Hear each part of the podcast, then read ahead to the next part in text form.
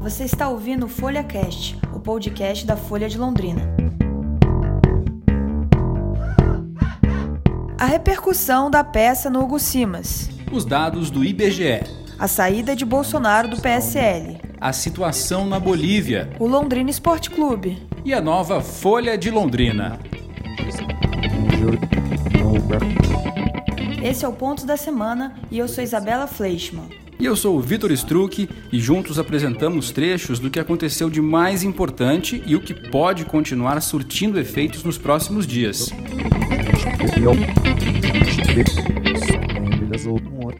Oi, Vitor. E aí, Isa, tudo bem? Tudo bom? Começamos esse ponto da semana excepcionalmente na quinta-feira, porque amanhã é feriado, falando que a Folha de Londrina mudou de formato. Ao completar 71 anos nessa quarta-feira, o jornal deixou de ser standard e começa agora uma nova fase como Berliner.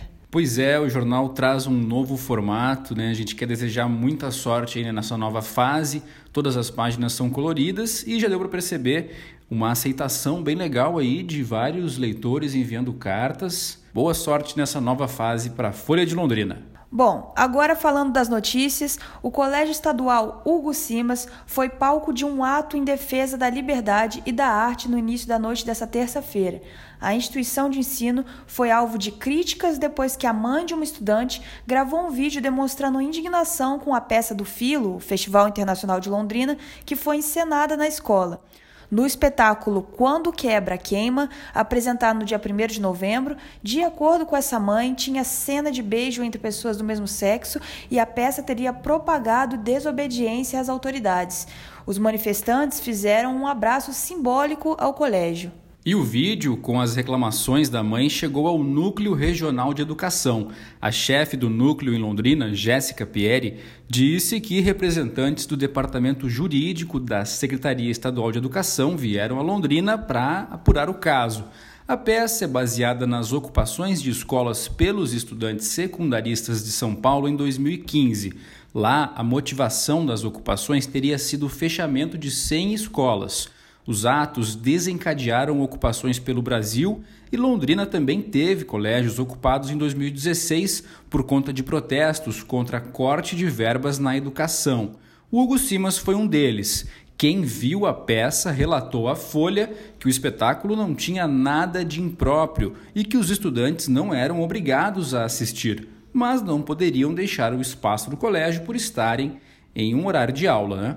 E nessa semana também, nós mostramos que as mães e esposas de homens mortos em confronto com a polícia foram à Corregedoria Geral da Polícia Militar protocolar informações e até novas denúncias de supostos cometimentos de abusos. Elas pedem que as mortes sejam investigadas. O Movimento Nacional dos Direitos Humanos fala em 35 mortes aqui em Londrina somente nesse ano. A reportagem da Folha de Londrina traz depoimentos dessas pessoas e também a versão da Polícia Militar, que rechaça essas acusações. A matéria é do nosso querido Vitor Struck.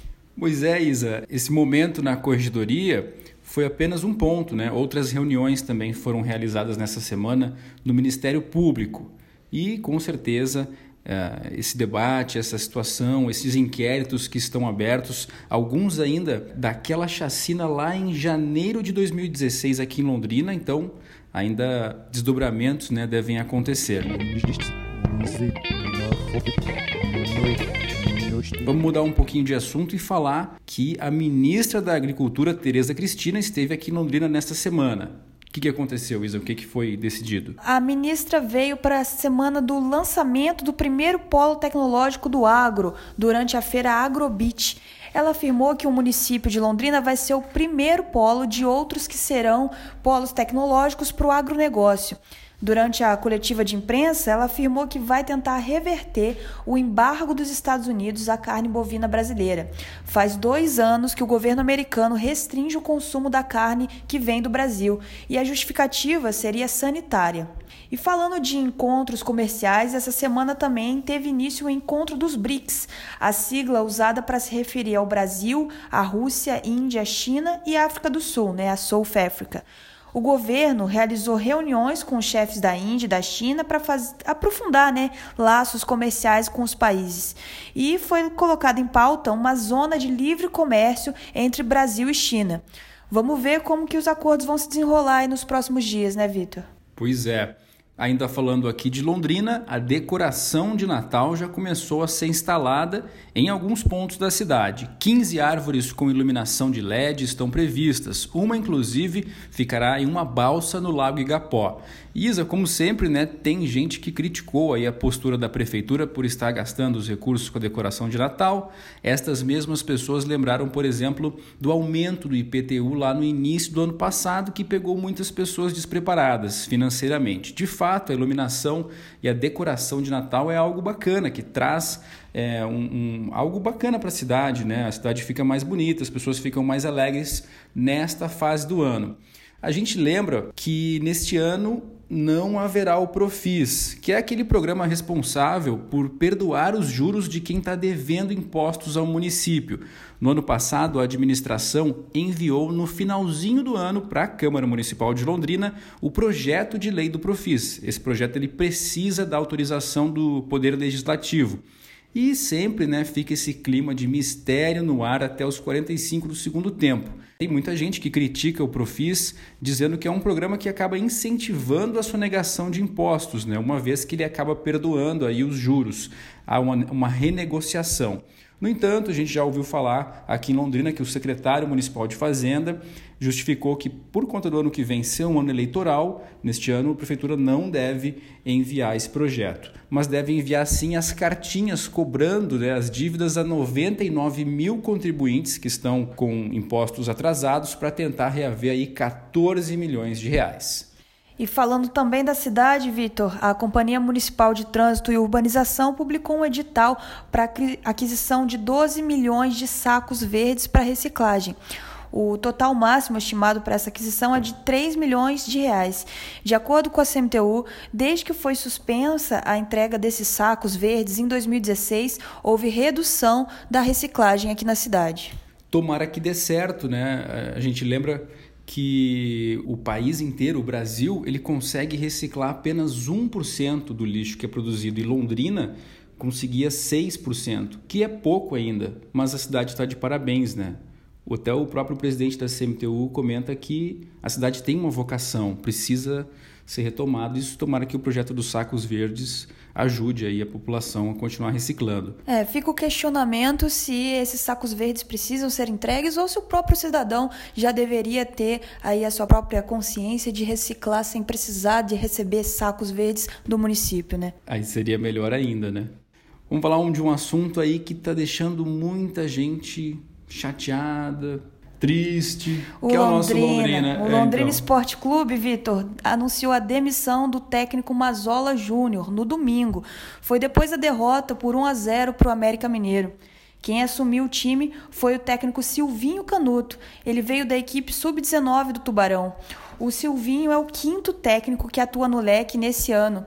E na primeira partida do Silvinho contra o Criciúma, ele já não conseguiu evitar a tragédia anunciada. O Leque perdeu e entrou para a zona de rebaixamento. E o próximo confronto do Tubarão é no sábado, contra o Botafogo de São Paulo, no Café. Para agravar a situação, além de 10 jogadores lesionados, o Tubarão tem mais três jogadores impossibilitados da partida. Silvio e Neres estão suspensos e Matheus Bertotto está machucado. Eu acho que agora é só um milagre, né? Para evitar a queda para a Série C. É, não depende só do Tubarão. Ele tem que contar aí com a queda daqueles que estão ali na disputa para permanecer na Série B do Brasileirão.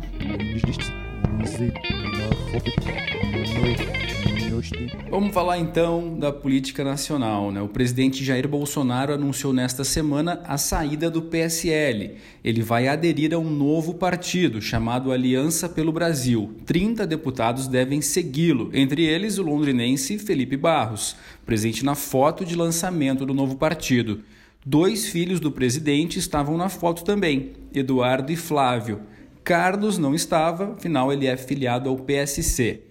Nesta semana, as redes sociais do Carlos Bolsonaro desapareceram, contas no Twitter, no Instagram, é isso mesmo, Isa? Pois é, uh, alguns jornais têm dito que ele mesmo teria desativado porque o Twitter não notificou é, que houve qualquer problema com a conta do, do Carlos Bolsonaro, então teria sido uma ação dele mesmo. A ver como que isso vai se desenrolar nos próximos dias, Vitor. Se foi alguma crise familiar, enfim, o que, que aconteceu com as redes sociais do Carlos Bolsonaro. Tem gente que acredita que isso vai fazer muito bem para o governo, né? Afinal, eles acabam apenas tumultuando o debate dia após dia com as redes sociais deles, né? Pois é. E falando de crise, né, a segunda vice-presidente do Senado boliviano, a Janine Anhes, se declarou presidente interina do país, já que todos os postos acima dela renunciaram. O ex-presidente boliviano Evo Morales, ele renunciou após as eleições gerais no domingo e está exilado no México. Enquanto isso, né, mais um país na América do Sul que entra aí para as crises, né, tanto políticas quanto econômicas. América do Sul em chamas, né? Voltando ao Brasil, a pesquisa do IBGE revelou que no ano passado o índice geral de pretos e pardos em instituições de ensino superior públicas no Brasil superou os 50% pela primeira vez, ficando aí mais próximo né, da realidade do povo brasileiro mas talvez este seja o único dado a se comemorar. A pesquisa Desigualdades Sociais por Cor ou Raça no Brasil, lançada nesta quarta-feira, mostrou que a população negra ainda tem muito que lutar né, para eliminar uma injustiça secular enraizada por conta do racismo, como todos nós sabemos. Em 2018, apesar de representarem mais da metade da força de trabalho, 55%, pretos e pardos ocupavam menos de 30% de cargos de gerência e mais de 64% da população desocupada. Foi constatada uma diferença de 45% no rendimento mensal médio entre a população branca e o grupo de negros e pardos, que também refletiu nas condições de moradia. Já as taxas de homicídio também são alarmantes. Em 2017, uma pessoa negra tinha 2,7 vezes mais chance de ser vítima de um homicídio do que uma pessoa branca.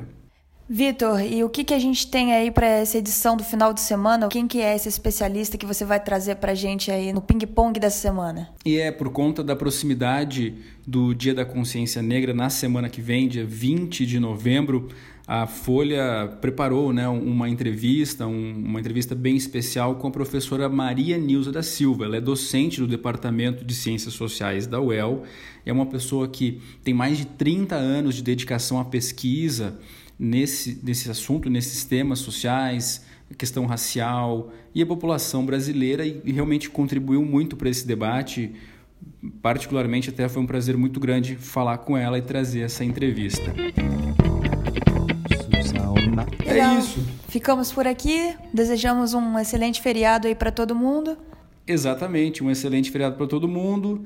Que essa nova fase da Folha de Londrina seja muito boa, muito vitoriosa e a gente ressalta aqui o trabalho de cada jornalista, cada editor, cada diagramador, cada pessoa que faz parte desse time gigante aqui da Folha, comercial, marketing, enfim. Damos os parabéns para todos eles e desejamos aí um, uma nova fase de muito sucesso. É isso, até semana que vem. Tchau, tchau. Tchau.